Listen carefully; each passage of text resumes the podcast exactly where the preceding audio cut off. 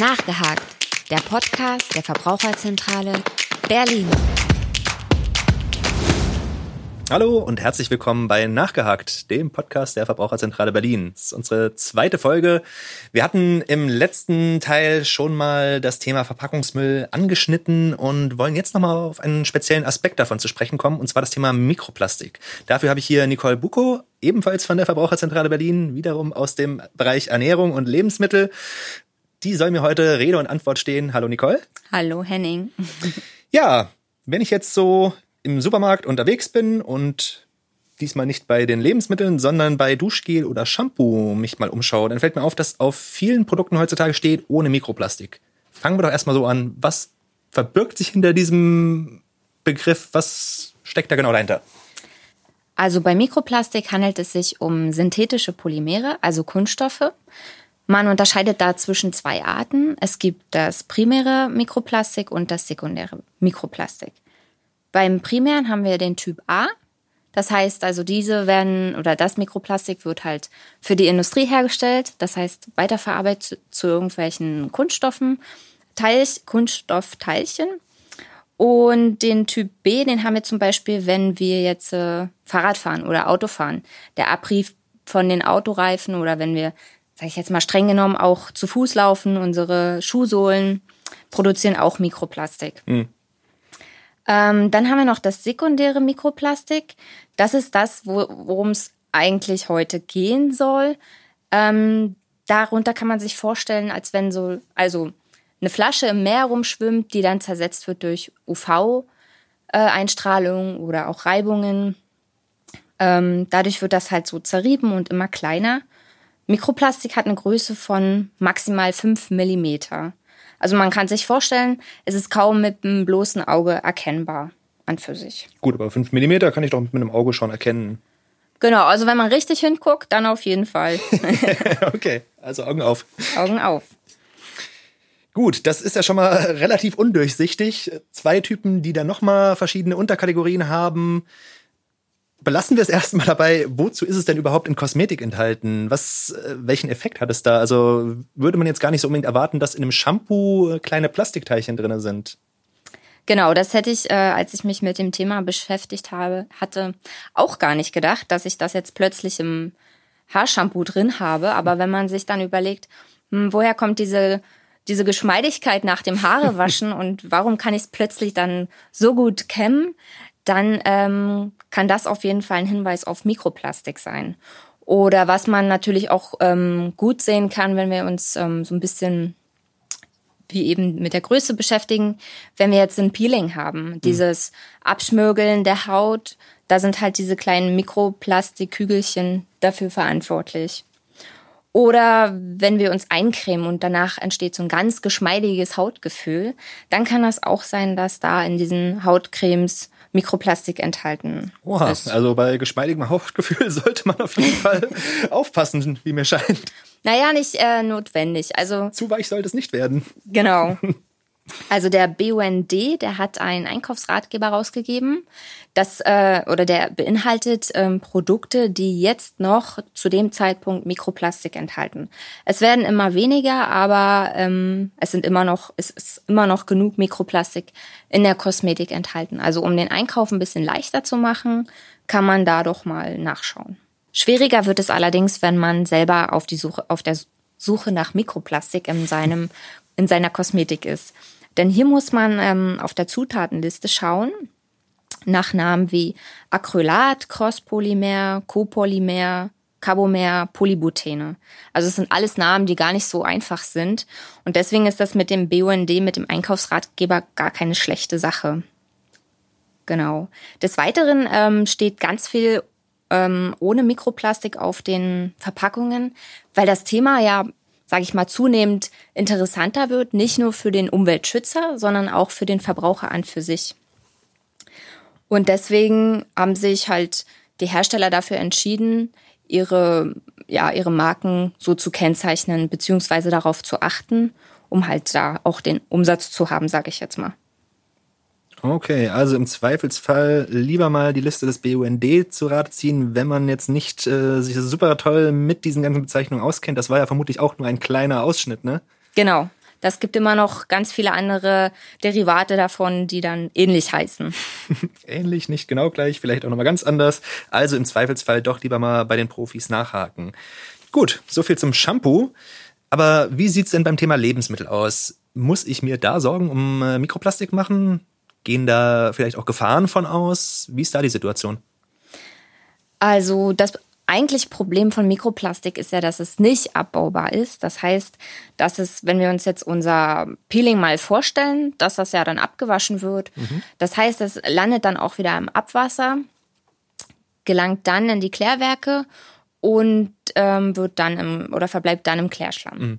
Und der Klärschlamm, der kann auch als Dünger ähm, auf die Äcker gebracht werden.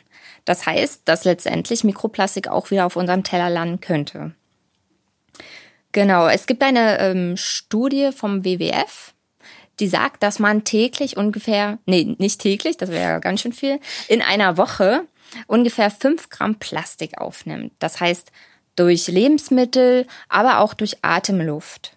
Ja, aber täglich oder Woche ist ähm, fast schon egal. Das ist, glaube ich, so oder so schon eine ganz ordentliche Menge. Ne? Das ist etwa, glaube ich, eine Kreditkarte so. Genau, das ist eine Kreditkarte. Her. Also um das mal ein bisschen ja bildlich darzustellen, das ist dann schon ein bisschen merkwürdig. Hm. Ähm, es gibt aber auch noch andere Untersuchungen, ähm, wo beispielsweise von acht Probanden der Code untersucht wurde und in allen Proben Mikroplastik gefunden wurde. Man könnte jetzt sagen, okay, naja, Mikroplastik, wenn ich das finde, heißt ja, das ähm, geht ja aus dem Körper wieder raus. Also mhm. kann der Schaden nicht so groß sein. Problem dabei ist aber, dass Mikroplastik wie ein Schwamm wirken kann. Das heißt also, Chemikalien können auch aufgesogen werden und demnach, um, und demnach halt auch wieder abgegeben werden. Ähnlich ist es wie, also wenn wir von der Größe ausgehen, ähm, ist es auch im Lungengewebe vielleicht zu erwarten, man weiß es nicht, ist nur eine Hypothese, dass durch diese kleinen ähm, Partikel sozusagen der Übergang ins Lung Lungengewebe ermöglicht wird. Okay, das waren jetzt viele vielleicht. Das heißt, so wirklich genaue Erkenntnisse gibt es zu dem Thema noch gar nicht, oder wie? Genau, also die Forschung, die steckt total noch in den äh, Kinderschuhen. Mhm. Das heißt, es sind alles nur Vermutungen, erstmal grob, aber man konnte beispielsweise schon bei Muscheln sehen, dass, ähm, also die filtern ja ihre, ihr Wasser sozusagen. Und da konnte man äh, zahlreiche Entzündungen sehen, die durch Mikroplastik verursacht wurden. Mhm. Also es ist noch viel Arbeit, die da vor den Forschern liegt, sage ich mal. Wie so oft. um diesem Thema ja so ein bisschen auf die Spur zu kommen. Ja, des Weiteren ist auch natürlich die ganze Meeresflora und Fauna betroffen von Mikroplastik. Also wenn wir uns überlegen, so wie viel Plastik im Meer schwimmt. Das heißt, also man kennt ja diese Teppiche beispielsweise, man kennt aber auch, ähm, ja, so sage ich jetzt mal, wenn man irgendwo tauchen geht, dass dann ab und an auch mal was. Eine Plastiktüte vorbeischwimmt. Genau, auch mal eine Plastiktüte vorbeischwimmt. Und bei den Tieren, also speziell bei den Fischen, ist das so, dass die das nicht selektieren können. Das heißt, dass sie auch ab und zu als Beute mal ähm, Plastik haben, was wir uns vorstellen können, nicht so lecker sein kann. Besonders schlecht wird es natürlich, wenn das dann scharfkantig wird. Das heißt, dass das dann auch Verletzungen gibt und ähm, ja, viele Tiere auch daran letztendlich verenden. Okay. Gibt es dazu Studien? Also es gibt ähm, die Annahme, dass schätzungsweise 100.000 Meerestiere und circa eine Million Seevögel daran sterben. Oha, also an okay. Plastik allgemein jetzt an sich. Ne? Aber das Plastik, was jetzt grob schwimmt, das zersetzt sich dann natürlich nochmal und kann, an, äh, kann auch dann zusätzlich ähm, ja, Chemikalien wieder abgeben, wie ich schon meinte. Das heißt, mhm. Hormonaktive zum Beispiel, ähm, die dann frei werden und so nachhaltig halt das Erbgut von, ähm, sag ich mal, Fischen, aber auch Muscheln und anderen Meeresbewohnern beeinflussen können. Okay, und das kann natürlich auch bei den Menschen dann einen ähnlichen Effekt haben. Ja, genau. Also wenn wir uns überlegen, also wie gesagt, das könnte alles sein, das sind reine Annahmen mhm. erstmal. Mhm. Wenn wir uns überlegen, dass wir halt Fisch essen. Natürlich wird der ausgenommen, der Fisch, aber wenn wir hier über Chemie sprechen und mit abgeben und aufnehmen, dann können wir uns auch um, ähm, vielleicht zum kleinen Teil denken, was letztendlich passieren könnte. Okay. Also wenig äh, genaue Informationen, aber grundsätzlich ist da schon mal ein bisschen Bedenken angebracht. Genau. Also grundsätzlich sage ich immer gerne, sollte man Plastik so oder so vermeiden. Gut, wenn wir jetzt schon dabei sind, was kann ich denn als einzelne Person machen, um meinen Plastikfußabdruck, sage ich jetzt mal, möglichst zu reduzieren oder vielleicht sogar ganz zu eliminieren? Ja, genau. Also es geht jetzt nicht, sage ich mal, es gibt ja so Challenges Zero Waste, wo man dann mhm. so ein Schraubglas hat voller äh, Abfall, sage ich jetzt mal im Allgemeinen. Darum geht's eigentlich, ja, das nicht, weil das lässt sich halt schwierig in den Alltag einbauen. Das ist eine sehr große Herausforderung, die sehr viel Recherchearbeit mhm. und ja, Verzweiflung auch manchmal äh, mit einherbringt. ähm, aber wir können uns, zu, also wir sollten uns ein bisschen sensibilisieren. Das heißt, wo haben wir im Haushalt Plastik? Ähm, und wie kann ich den vermeiden? Was kann ich austauschen? Oder beim nächsten Einkauf, worauf kann ich halt achten? Und was sind da konkrete Beispiele?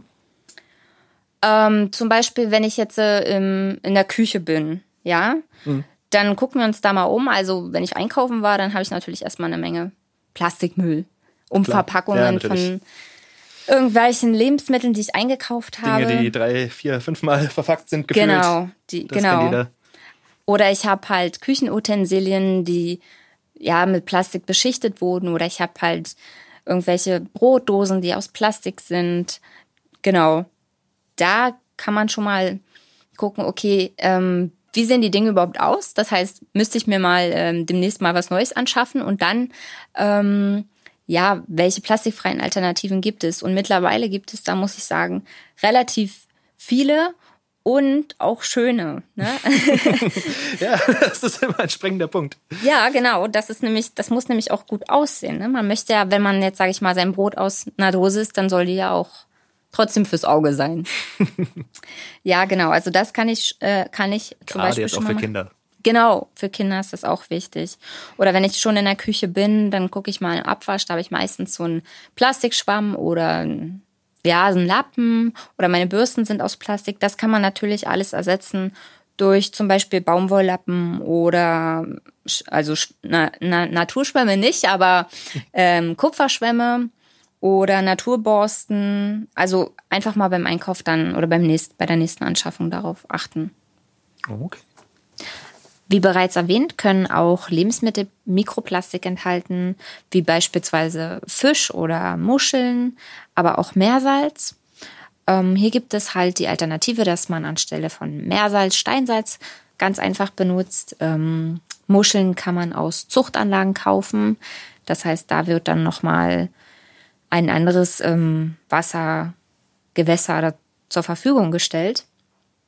Ähm, beim Fisch sieht es allerdings ein bisschen schwieriger aus, da wir ja nicht wissen, wie viel Mikroplastik oben schwimmt oder in den einzelnen Wasserschichten, geschweige denn am äh, Meeresboden, ist die Auswahl des Fisches natürlich ein bisschen äh, schwieriger. Ähm, um aber trotzdem etwas für die Umwelt zu tun, können wir auf einen nachhaltigen Fischeinkauf achten. Hierfür gibt es unseren Fischratgeber, den wir euch natürlich in unseren Notizen verlinken. Okay, also Augen auf beim Fischkauf. Was gibt's denn ansonsten noch an Fallstricken, auf die man da achten muss? Wo erwartet mich sonst noch verstecktes Mikroplastik? Ja, also wenn wir uns weiter im Haus bewegen, dann gibt's zum Beispiel einen Fallstrick beim Wäschewaschen. Ne? Also da sind die Quellen auch zahlreich. Mhm. Es fängt an beim Kleiderschrank öffnen. Da kommt uns unsere kuschelige Fließjacke entgegen oder unsere Outdoor-Sachen oder unsere Funktionsbekleidung, die haben einen großen Anteil an Kunstfasern wie Polyamid oder Polyester oder Acryl beispielsweise. Oder der Klassiker Nylon. Genau. Ähm, beim Waschen können halt diese kleinen Fasern brechen und somit ins Abwasser gelangen. Wie wir schon hatten, Abwasser, dann gelangt es in die Kläranlagen ja, ja. und so weiter. Genau. Hinzu kommt, dass viele Waschmittel Mikroplastik enthalten. Das ergab ein Testbericht der Arbeiterkammer Oberösterreich gemeinsam mit äh, Global 2000. Hierbei wurden insgesamt 300 Waschmittel getestet auf Mikroplastik Und tatsächlich enthielten 119 davon Mikroplastik. Das Problem hierbei ist es, als, Ver als Verbraucher ist es, dass ähm, das nicht so einfach ist zu erkennen. Mhm. Denn wenn ich im Laden bin, ist es nicht so wie in der Kosmetikabteilung, dass da steht, enthält Mikroplastik. Aber wir haben ja auch schon vorhin gelernt, dass auch das bei der Kosmetik gar nicht so einfach ist. Genau. Aber hier ähm, ist es nochmal besonders schwierig, weil die Hersteller gar nicht ähm, deklarieren müssen, was in ihrem ähm, Waschmittel enthalten ist. Das heißt, mhm. ich muss also vor dem Einkauf wissen, welches Waschmittel ich kaufe, um dann im Internet zu schauen, auf der Herstellerseite, ähm, wo ich das finde, welches Produkt und dann das Sicherheitsdatenblatt runterzuladen, um das dann zu studieren nach diesen verschiedenen Inhaltsstoffen. Also verbraucherfreundlich geht unserer Meinung nach ein einfacher. Ja, definitiv. Und seien wir mal realistisch, die wenigsten Leute werden das wirklich tun. Ja, genau. Das ist halt super aufwendig. Man kann sich natürlich an, ein, an einigen ähm, Herstellern halten, beziehungsweise an Zertifizierungen wie ähm, der Blaue Engel oder EcoCert oder Eco-Garantie oder EU-Eco-Label. Das sind halt verschiedene ähm, Labels be beziehungsweise mhm. Zertifizierungen. Ähm, wenn man jetzt aber ganz ohne Chemikalien auskommen möchte, da gibt's auch noch so Hausmittelchen. Mhm. Ähm, manche kennen vielleicht die Waschnüsse. Die gibt's im Reformhaus oder im Bioladen. Oder ähm, was immer grünt, ist ja der Efeu. Das kann man auch zum Waschen verwenden. Mit Efeu kann man waschen? Mit Efeu kann man waschen. Wie darf ich mir das vorstellen? Kann ich in, in den Garten gehen, äh, den Efeu beschneiden und dann mit den Blättern... Ja. Wie genau? Jetzt bin ich wirklich neugierig. Genau, also du gehst halt in den Garten und dann schneidest du den und dann kannst du das ganz normal mit in die Waschmaschine machen. Ach ja, okay. Genau, das schäumt dann sehr schön, riecht aber natürlich nicht wie unsere parfümierten ähm, Waschmittel. Ne? Das stimmt wohl. Ganz neutral. Dafür hat man zumindest auch seinen Fußabdruck ein wenig verringert. Das ist dann, glaube ich, auch was wert. Genau. Und den kann man auch verringern, wenn man sich ähm, Sachen neu ähm, anschafft. Wenn man jetzt, äh, sag ich mal, sich eine neue Hose oder ein, ein neues Hemd kauft, dass man dann darauf achtet, dass das möglichst aus natürlichen Materialien wie Baumwolle mhm. oder Hanf oder Leinen ist, ne, damit man so wenig wie möglich Mikroplastik beim Wäschewaschen produziert. Oder dass man halt seine Funktionskleidung so wenig wie möglich wäscht. also wir lernen, nicht zu weiche Haut, seine Klamotten nicht so oft waschen. ja, und dazu kommt, dass man auch noch Haushaltsreiniger selber machen kann, mhm. um die Stufe nochmal in ein bisschen höher zu gehen. Äh, dazu kann man äh, Zutaten wie Soda oder Zitronensäure, Natron, Essig oder Kernseife verwenden. Da gibt es ganz verschiedene Rezepte mhm. auf vielen Internetseiten oder in DIY-Büchern. Genau, und so eine Rezepte gibt es auch für den Körper. Also man kann praktisch sehr viel von der Umwelt leben. Wenn man zum Beispiel ein Peeling machen möchte, dann nimmt man Zucker und Olivenöl oder man nimmt den ähm, Kaffeegrund und Olivenöl und dann kann man da super ein Körperpeeling von machen. Okay, wunderbar. Wir haben natürlich auch wieder einige dieser Rezepte rausgesucht und unten für unsere Zuhörer zusammengestellt. Was gibt's denn ansonsten noch an nützlichen Tipps für den Alltag, um jetzt Mikroplastik zu umgehen? Also wenn wir uns beispielsweise im Badezimmer einmal umgucken, da können wir Duschgele durch feste Seifenstücke ersetzen. Die sind meistens nur in Papier eingeschlagen oder in einem Karton verpackt. Des Weiteren können wir Shampoos durch feste Shampoos ersetzen oder feste Conditioner verwenden. Ähm, eine weitere, weitere Variante wäre auch Zahnpastatum durch Zahnputztabletten zu ersetzen. Bleiben wir beim Zähneputzen, dann können wir auch unsere Zahnbürste durch eine Holz- oder Bambusvariante ersetzen. Hierbei ist allerdings zu beachten, dass die Borsten meistens noch aus Nylon sind. Ein weiteres großes Einsparpotenzial gibt es vor allen Dingen beim Einkaufen. Ähm, zum großen Teil vor allen Dingen in der Gemüse- und Obstabteilung. Äh, da gibt es Varianten, die sind in Plastik verpackt. Wenn wir uns jetzt beispielsweise vorstellen, ähm, Paprika, so ein Dreierpack ist oft verschweißt. Paprika gibt's natürlich aber auch einzeln zu kaufen. Genau, also hier wird die Auswahl schon erleichtert ähm, hin zu unverpackten Sachen. Wenn wir allerdings in dem Süßigkeitengang stehen, dann wird es da schon ein bisschen schwieriger. Also hier sind oftmals sehr viele Sachen mehrmals verpackt, ähm, beispielsweise Gummitierchen, die in einer großen Tüte ähm, enthalten sind, werden nochmal unterverpackt in kleine Portionen. Also hier lohnt es sich natürlich zu schauen, welche Varianten nicht so viel verpackt sind, um einfach Plastikmüll zu reduzieren. Eine weitere Möglichkeit bietet natürlich auch der Wochenmarkt, denn hier sind Lebensmittel häufig nicht so oft verpackt. Zudem gibt es hier in Berlin immer mehr unverpackt Läden. Hier kann man sich seine eigenen Behältnisse mitbringen und darin verschiedene Sachen wie Hülsenfrüchte, Spülmittel oder auch Schokolade und Zahnputztabletten selbst abfüllen. Zusätzlich bekommt man aber auch neue Anregungen, welche Sachen man eventuell durch ähm, plastikfreie Alternativen zu Hause ersetzen kann. Auch beim Bäcker oder Fleischer lohnt es sich nachzufragen, ob man seine eigenen Behältnisse mitbringen kann, um so Plastikmüll zu vermeiden. Ein weiterer wichtiger Punkt sind natürlich Getränke. Ähm, besonders umweltschonend ist natürlich unser Leitungswasser. Gerade das in Berlin hat einen gesundheitlichen positiven Effekt, da es viel Kalzium enthält und somit unsere Knochen unterstützt. Das merken wir alle daran, dass wir so häufig entkalken müssen. Wem das zu fad ist, der kann natürlich andere Getränke kaufen, sollte hierbei auf ähm, Mehrwegflaschen natürlich achten. Okay, da haben wir als Verbraucher jetzt doch schon ein paar Möglichkeiten kennengelernt, wie wir da unseren Fußabdruck reduzieren können und vielleicht ein bisschen weniger Plastik im Alltag verwenden können. Aber ist das nicht vielleicht auch eine Frage, mit der sich auch der Gesetzgeber beschäftigen sollte? Soll es da nicht Vorgaben an die Hersteller geben, nicht mehr ganz so viel Plastikverpackungen zu verwenden? Wie ist da die Situation? Ja, diese Vorgaben wurden im Januar 2019 äh, beschlossen. Da wurde nämlich die Verpackungsverordnung durch das Verpackungsgesetz verabschiedet. Okay, also da gibt es tatsächlich schon was. genau. Äh, in diesem sind äh, allgemeine Ziele verankert, welche die Auswirkungen ähm, auf die Umwelt sozusagen vermeiden sollen. Mhm. Ne? Ähm, aber richtig konkrete Gesetze gibt es zur Vermeidung noch nicht. Okay, also man hat mal vorsichtig den Fuß ins Wasser getaucht, aber genau. Der politische Wille fehlt offensichtlich noch ein wenig.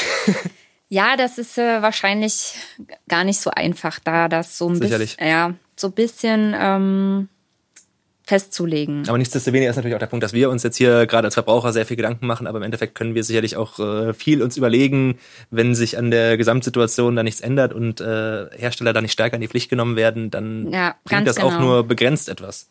Aber es gibt auch positive Beispiele. Okay, das ist doch schon mal erfreulich. Genau, es gibt Hersteller, die sich ähm, tatsächlich Gedanken um ihre Verpackung machen. Mhm. Das heißt, ähm, es gibt Verpackungen, die kompostierbar sind.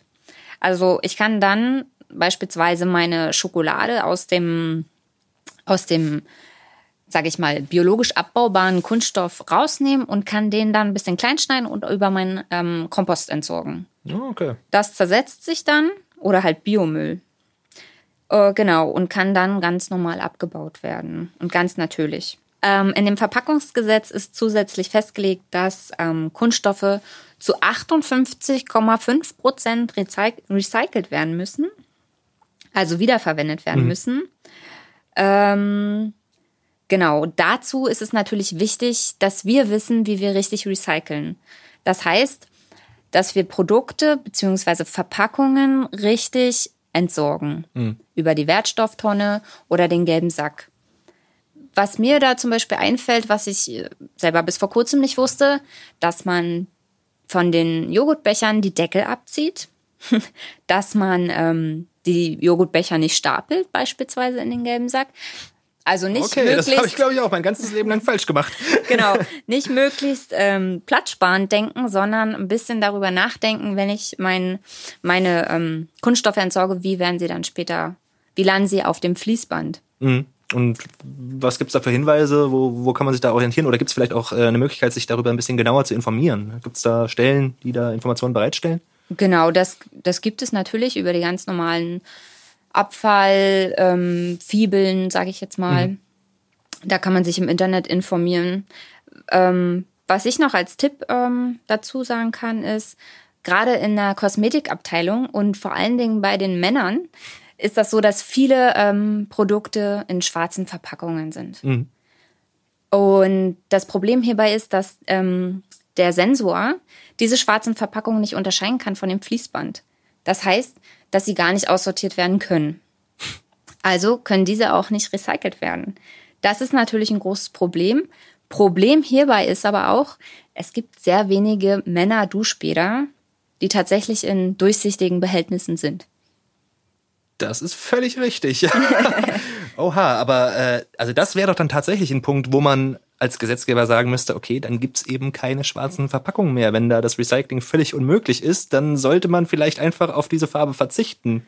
Okay, also sagen wir mal, mein Lieblingsshampoo gibt es jetzt eben nur in so einer schwarzen Verpackung. Ich bin jetzt allerdings, nachdem ich mir diesen Podcast angehört habe, so überzeugt davon, dass das ungünstig ist und würde jetzt gerne was, da tun, äh, was dagegen tun. Was für eine Möglichkeit hätte ich da als Verbraucher? Na gut, also wenn man jetzt nicht auf sein Lieblingsshampoo verzichten möchte, dann gibt's die Möglichkeit unter anderem, dass man die App Replace Plastic verwendet. Da kann man den Strichcode einscannen und das geht dann zu der ähm, Organisation Küste gegen Plastik. Und wenn davon 20 Nachrichten eingegangen sind, dann verschicken die eine Mail an den Hersteller und sagen, eigentlich wünschen sich die Verbraucher für dieses Produkt eine plastikfreie Variante. Okay, das ist natürlich super. Der Hersteller kann dann auch nicht mehr argumentieren, ach, der Verbraucher möchte das gerne so, weil offensichtlich möchte er das nicht. Genau, also das wird ja oft so argumentiert, mhm. dass der Verbraucher das so will. Ähm, zusätzlich kann man sich persönlich auch an den, an den Hersteller wenden und sagen, warum ist das noch so und so verpackt? Ich hätte das gerne so und so. Mhm. Also einfach mal ein bisschen darauf aufmerksam machen und sensibilisieren. Okay, also gilt im Zweifelsfall auch hier einfach mal laut sein, den Mund aufmachen und seinen Unmut kundtun. Genau. Damit wären wir auch schon fast durch. Hast du denn zum Abschluss vielleicht noch ein paar Tipps oder eine kleine Anregung für uns Zuhörer? Genau, also als kleiner Tipp, probieren Sie einfach mal eine Zeit lang auf Plastik zu verzichten. Sie werden merken, es ist teilweise leicht, teilweise ist es auch gar nicht so leicht. Und dann werden Sie einfach sehen, wo Sie Plastik ersetzen können und sozusagen ihren Fußabdruck verringern können, was Mikroplastik angeht. Wunderbar, vielen Dank. Ja, damit sind wir tatsächlich dann am Ende. Vielen Dank fürs Zuhören, vielen Dank Nicole und bis zum nächsten Mal. Vielen Dank, Henning. Nachgehakt, der Podcast der Verbraucherzentrale Berlin.